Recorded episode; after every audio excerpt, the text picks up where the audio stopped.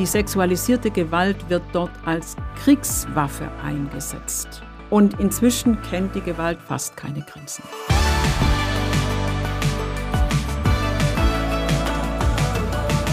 Herzlich willkommen zu Hoffnungsmensch, dem Podcast mit Menschen, die mit dem Himmel im Herzen die Welt verändern.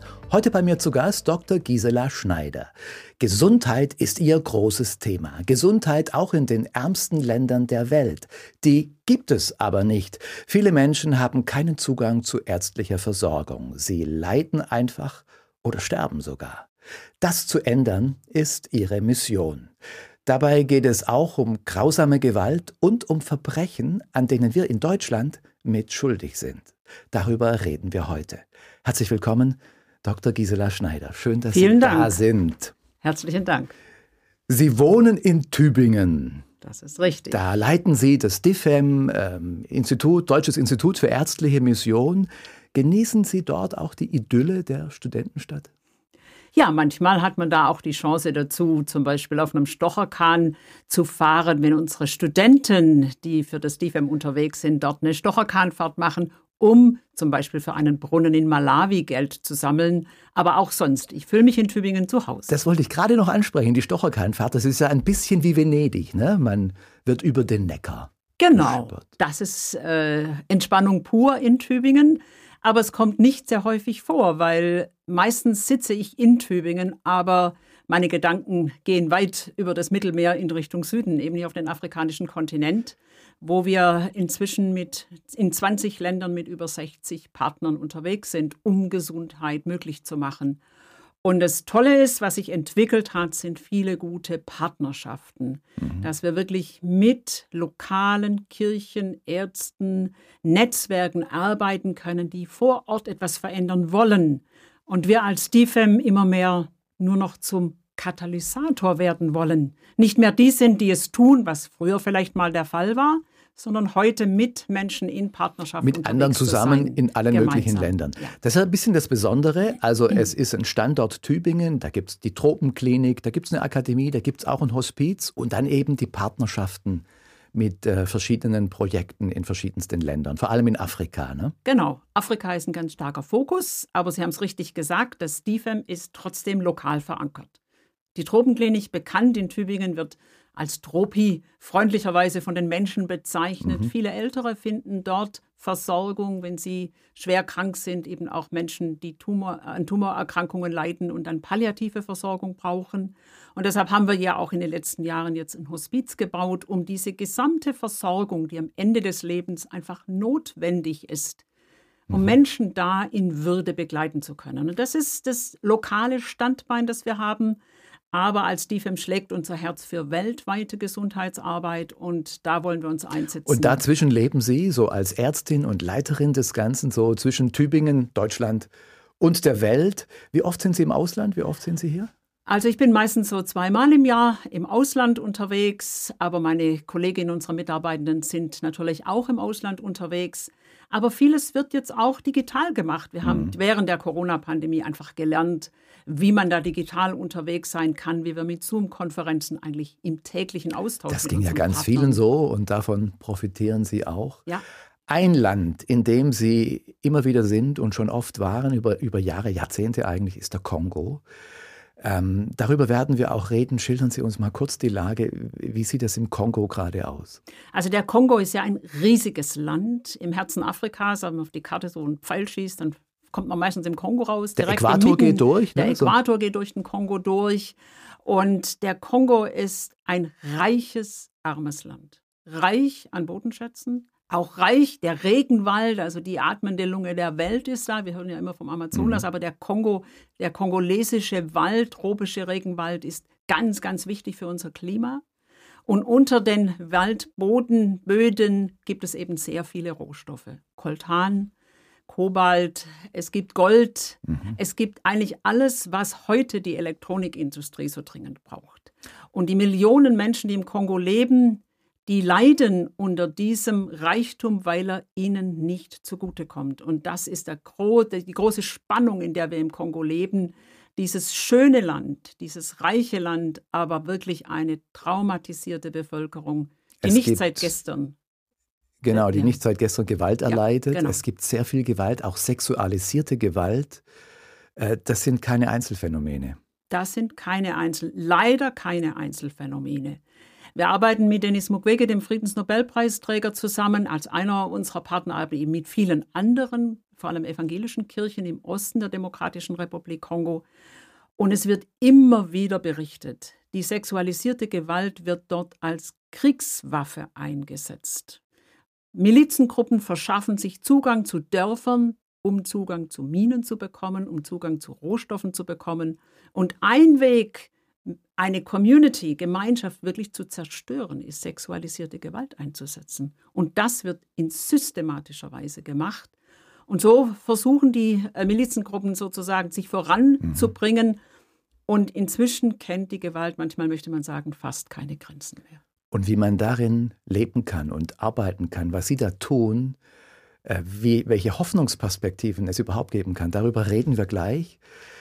Vorher wollen wir Sie noch ein bisschen kennenlernen, eine kleine Entweder-Oder-Fragerunde. Ich nenne Ihnen zwei Alternativen, Sie entscheiden sich für eine oder nennen eine dritte oder kommentieren das so ein bisschen.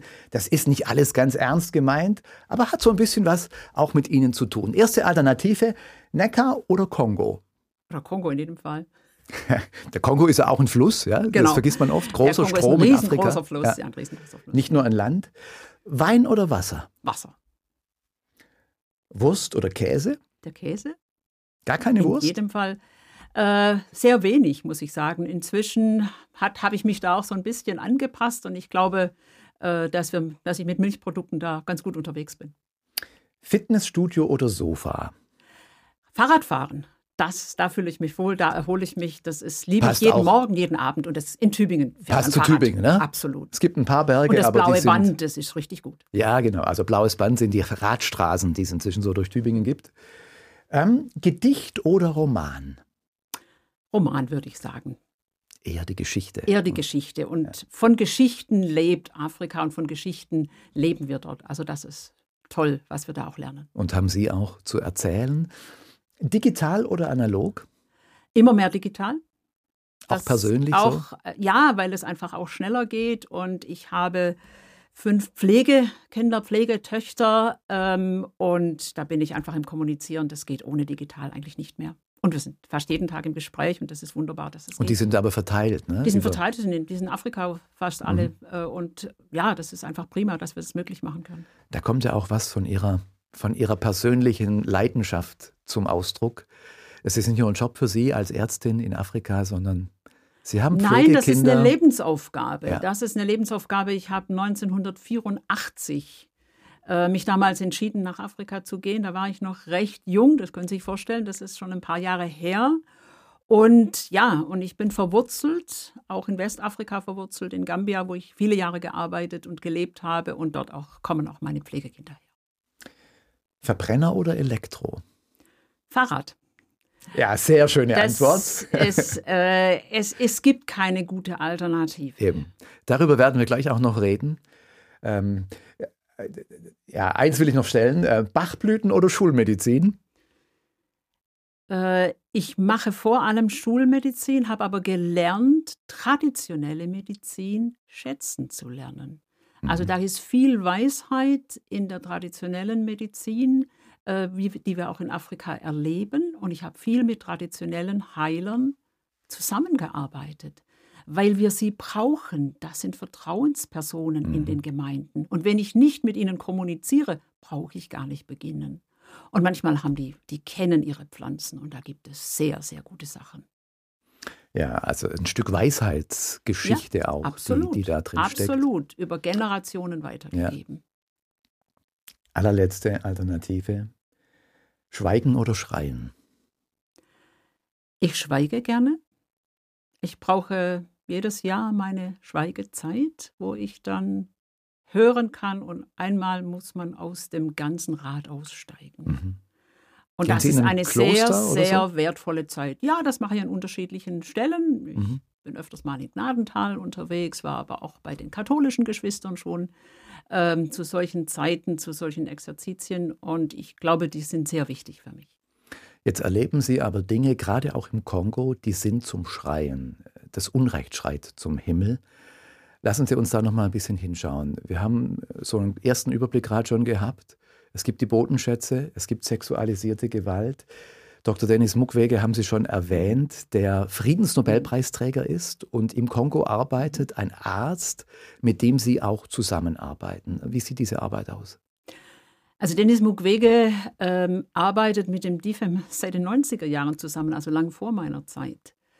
Ich habe ihn kennengelernt durch die Arbeit des DIFEM und er ist zunächst mal einfach als Arzt ein sehr beeindruckender Gynäkologe, der wirklich das Anliegen Gesundheit der Frauen im Herzen hat, auch wirklich selber viel Schlimmes erlebt hat. Sein Krankenhaus in Lemera wurde in diesem Krieg von vor, vor weit fast 30 Jahren völlig zerstört und er ist nur durch ein Wunder dem eigenen Tod entgangen. Er ist auch immer noch bedroht. Ne? Er, wird, er wird weiter bedroht. Er ist, mehrfach, er ist mehrfach bedroht worden. Mhm. Es ist mehrfach ein Attentat auf ihn verübt worden. Er lebt jetzt im Panzi-Hospital Dort wird er auch geschützt, da hat er Polizeischutz. Mhm. Sein großes Anliegen ist, für die Rechte der Frauen einzustehen. Er hat gemerkt, es reicht nicht, medizinisch zu helfen, wir müssen ganzheitlich mhm. helfen. Medizinisch, die psychologische Seite, die soziale Seite, aber auch die juristische Seite in Angriff nehmen. Sein Krankenhaus hat diesen One-Step-Approach entwickelt, der auch jetzt international anerkannt ist und sein Team, durch die Pansy Foundation ist jetzt in anderen Kriegsregionen unterwegs, um Frauen, die auch dort sexualisierte Gewalt erleben, weiterzuhelfen.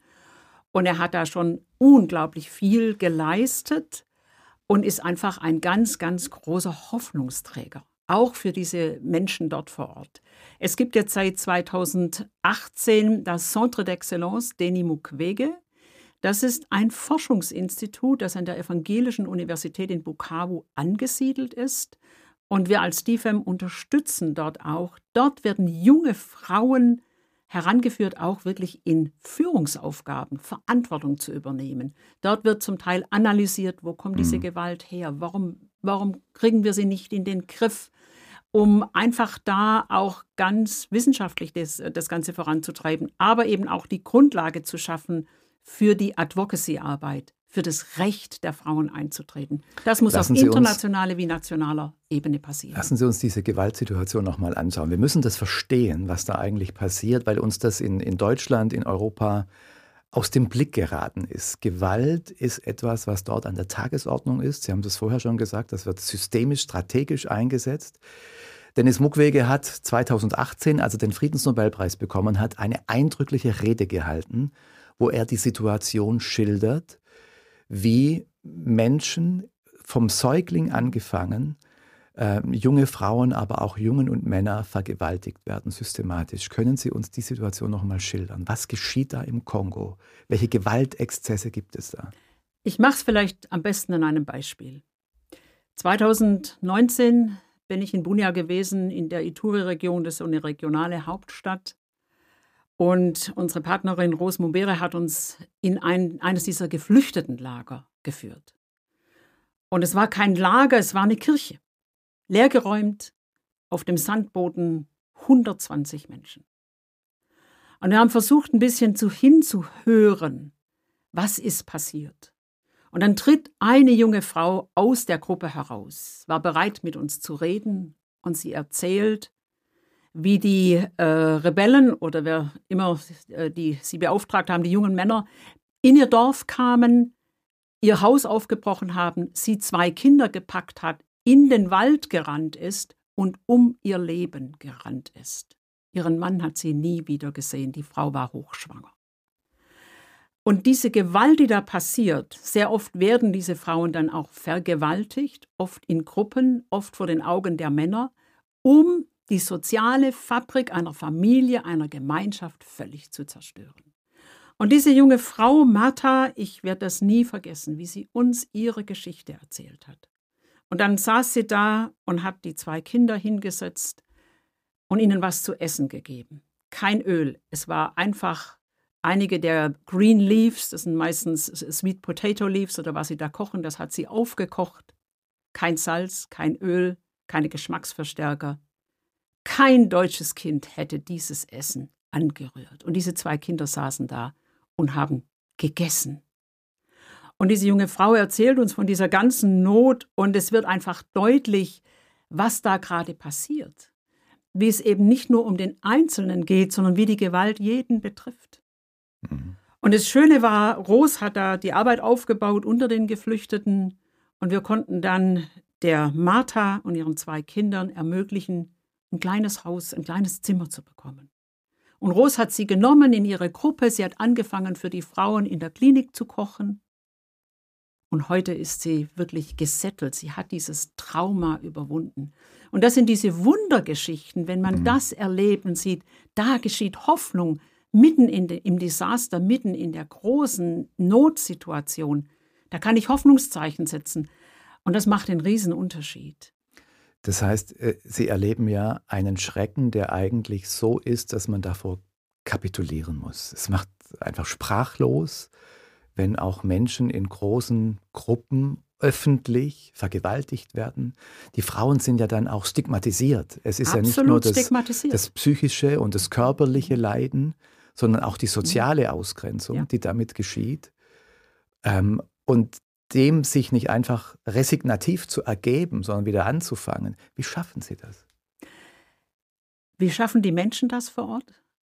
Das muss man sich wirklich fragen, weil, also, und ich finde, das ist das Unglaubliche, dass diese Resilienz, diese, diese Fähigkeit, wieder aufzustehen, weiterzumachen, einfach bei ganz, ganz vielen immer wieder da ist.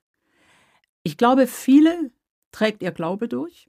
Das wird uns immer wieder auch reflektiert, dass sie das auch brauchen, dass der Glaube ihnen sozusagen eine Grundlage ist, so ein Bedrock, so ein, ein, Fels, auf dem sie stehen können, trotz allem, was passiert.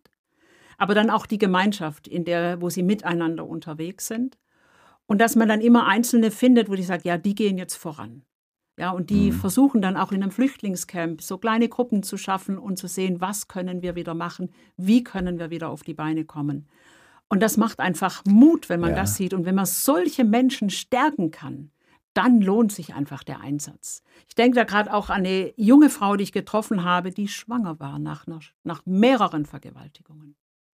Und die durch die ganze Not hindurchging. Was mache ich mit dem Kind? Kann ich dieses Kind lieben? Und ich weiß noch, die Sozialarbeiterin, die am Panzi-Hospital war, sagt zu ihr, dein Kind könnte mal Präsident werden. Mhm. Und ich dachte, wow, diese Hoffnung zu vermitteln, verachte dieses Kind nicht, auch wenn du den Vater nicht kennst und wenn es aus einer ganz unglücklichen Situation jetzt passiert ist. Und dann hat Dr. Mukwege mit seinem Team es schafft es eben diesen Frauen einen geschützten Raum zu geben wo sie die Sachen verarbeiten können, wo sie dann auch lernen können. Diese Maison d'Orcas, also diese Häuser, wo, wo dann Nähschulen stattfinden. Sie fangen an, Sachen zu verkaufen, um eigene Wirtschaftlichkeit wiederherzustellen, selbstständig zu werden. Selbstständig zu werden. Also mhm. da passiert ganz viel auf dieser sozialen Schiene. Und was Dr. Mukwege eben jetzt auch sagt, was er auch vor der UN, auch in den großen Sicherheitsgremien immer wieder gesagt hat, es muss jetzt Gerechtigkeit passieren. Es kann nicht sein, dass die Täter ungestraft durchkommen. Dafür setzt er sich sehr ein. Und, und dafür setzen Sie sich ja auch ja, ein. Das heißt, Ihre Arbeit ist unterstützend für die medizinische Arbeit vor Ort, aber auch eben äh, die Dinge bekannt zu machen. Es ist auch eine Spendenarbeit, äh, die Sie betreiben, um überhaupt etwas möglich zu machen. Was macht das DFM, um Hoffnung zu verbreiten in Afrika? Wir gehen da ganz konkret rein. Wir schauen uns an, was wirklich gebraucht wird. Für die Geflüchteten zum Beispiel waren das Medikamente. Es war Milchpulver für unterernährte Kinder. Da haben wir jetzt ganz konkret die Luftbrücke, die von der EU organisiert war, in Anspruch genommen, konnten mhm. da Medikamente in so ein Geflüchtetenlager dann einbringen und die Kirche, die Vertreter vor Ort, die haben das wunderbar eingesetzt. Also man hilft ganz konkret in der Situation, aber eben auch langfristig. Das heißt zu überlegen, wie kann die Medikamentenversorgung nachhaltig gestaltet werden. Da setzen wir dann Gelder ein, aufbauen, wie kann man ne? was Eigenes vor Ort ja. aufbauen und wie können wir die Krankenhäuser verändern. Es geht mit hin zu der Frage im Kongo, wie kann es dort eine Krankenversicherung geben? Also mhm. strukturelle Fragen, wo man sagen muss, was können wir beitragen? Und da haben wir ganz konkrete Projekte mit Projektpartnern, wo wir solchen Themen nachgehen. Wir nennen das Gesundheitssystemstärkung ein technischer Begriff. Aber das zeigt einfach, wir wollen nachhaltig Veränderung schaffen im Gesundheitswesen Und da spielen die Kirchen im Kongo eine ganz große Rolle. Wie kann man da strukturell ansetzen? Also es, woran liegt das mit der sexualisierten Gewalt? Das politische System ist chaotisch äh, im Kongo jetzt gerade, hat auch mit der Geschichte zu tun. Aber auch die Geschlechterrollen sind festgefügt. Welche Muster gibt es, die man angehen kann und muss, um da künftig etwas anderes aufbauen zu können? Ich denke, unser Ansatzpunkt ist wirklich über die Kirchen einzusetzen.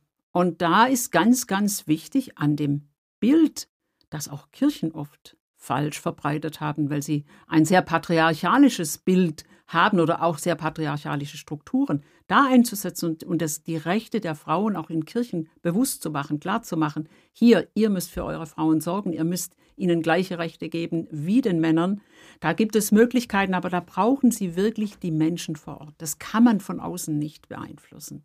Aber wenn man solche Multiplikatoren hat, dann kann man eben über die Kirchen da auch wirklich Veränderung, kann Veränderung entstehen, wenn die sich wirklich darauf einlassen. Ich habe das erlebt bei einem Kirchenführer, das damals war es eine HIV-Situation, der vor einer Frau mit HIV in die Knie gegangen ist und sich entschuldigt hat, weil er immer dachte, sie seien ja die Schuldigen und merkte plötzlich, dass es in seinem Kopf sich was ändern mhm. muss, dass seine Haltung sich ändern muss.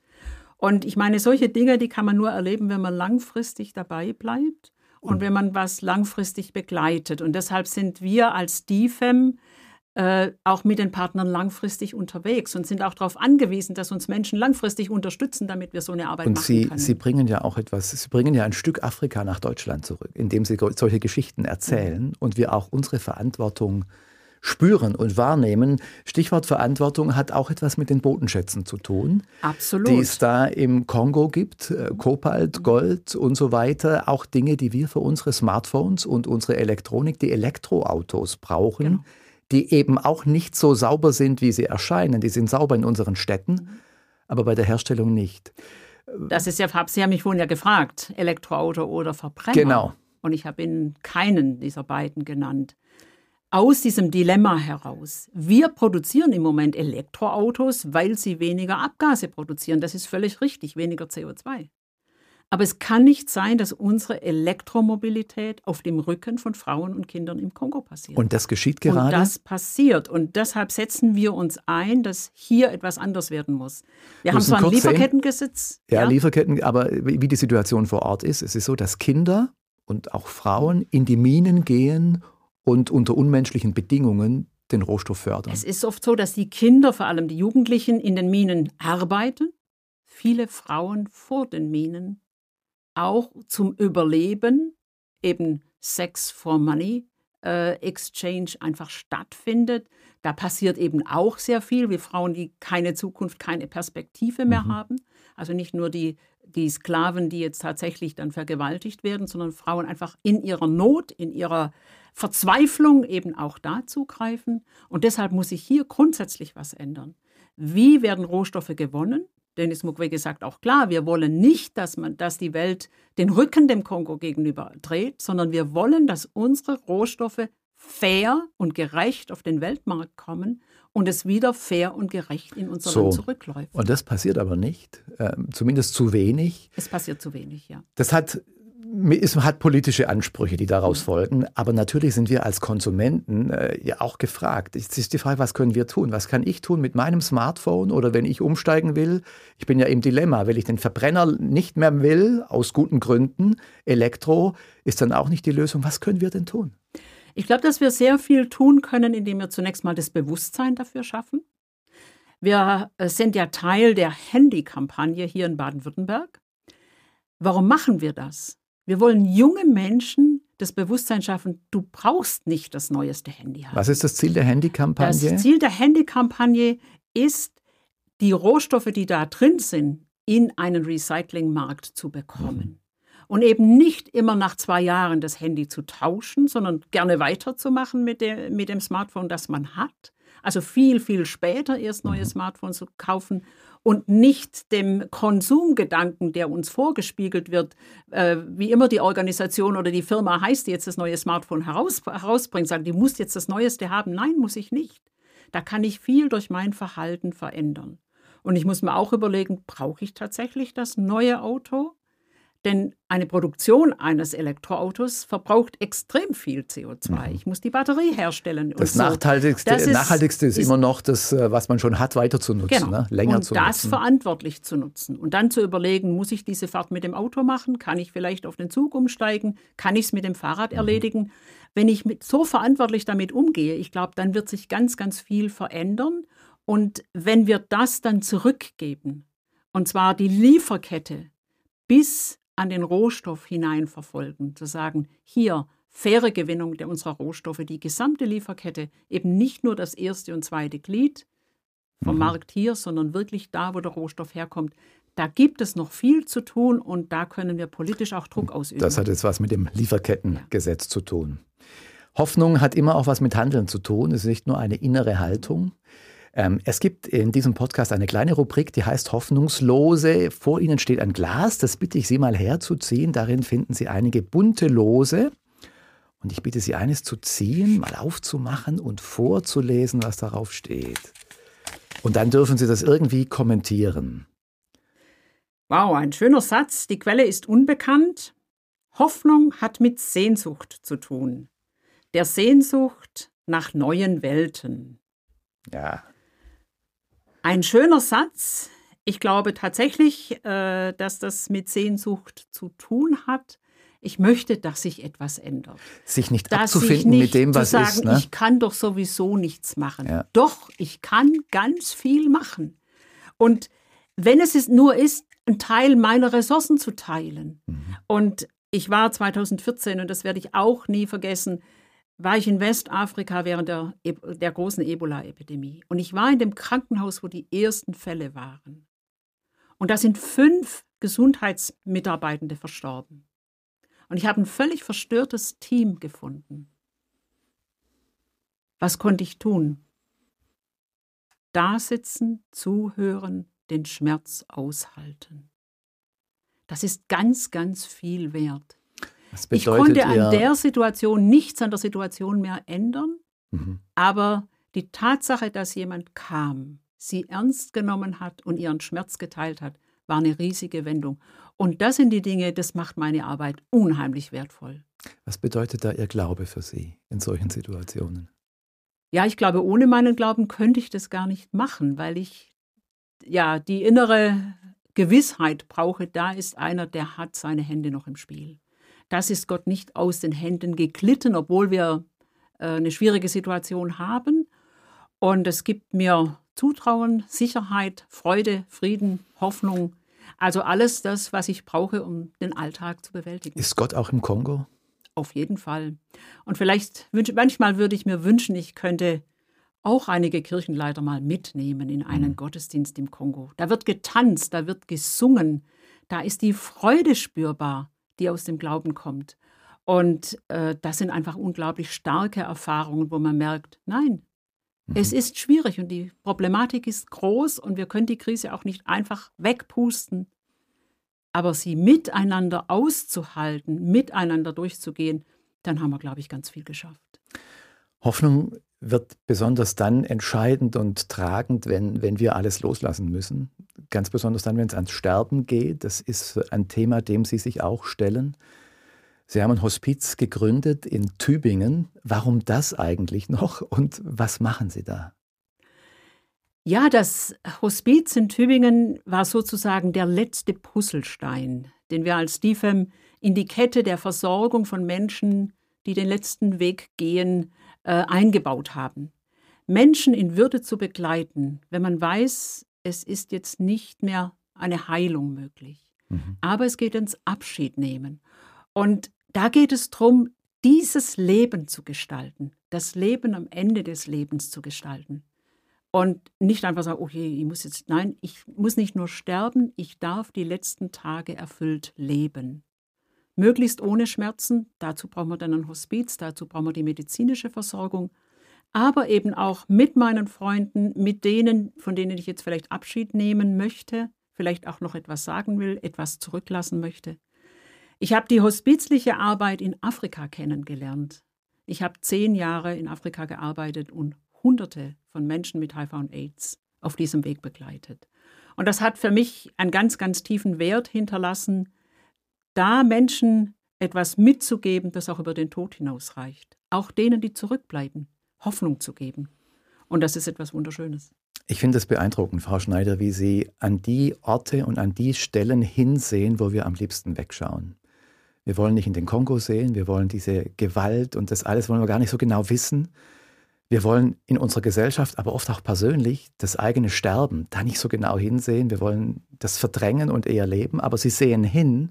Und das Beeindruckende finde ich, sie verlieren trotzdem nicht die Hoffnung, sondern im Gegenteil, da wird erst groß, was da ist und was trägt. Das ist wertvoll. Vielen Dank, dass Sie da sind. Zum Schluss dieses Gespräches würde ich Ihnen drei Satzanfänge nennen, die ich Sie bitte zu vollenden. Der, der erste Satz äh, lautet so, mein Gebet für den Kongo ist, dass der Friede kommt. Wenn ich dem Bundeskanzler für seine nächste Afrikareise einen Notizzettel mitgeben könnte, dann würde ich darauf schreiben, dass er sich für das Recht der Frauen im Kongo einsetzt und dafür sorgt, dass die Lieferketten bis zur Mine im Kongo gerecht und fair gestaltet werden. Ich gebe die Hoffnung nicht auf, weil? Weil ich weiß, dass diese Welt in der, Hände, in der Hand ihres Schöpfers ist und jeder Mensch, der über diese Welt geht, von ihm mit Würde ausgestattet ist. Und da möchte ich ein bisschen dazu beitragen, dass das sichtbar wird. Vielen Dank für die Ausblicke, die Sie uns gegeben haben und was Sie mit uns geteilt haben. Danke fürs Dasein, Gisela Schneider. Ganz herzlichen Dank. Gottes Segen für Ihre Arbeit, viel Vielen Hoffnung Dank. weiterhin. Ja. Und genau das wünsche ich euch auch. Eine Hoffnung, die euch trägt und hält und die euch erfüllt und Mut macht, weiterzugehen. Wenn ihr mögt, dann klickt doch mal rein auf hoffnungsmensch.de, da findet ihr mehr Infos und Inspiration für euren Weg und ich wünsche euch dafür alles Gute und viel Freude beim Weltverändern.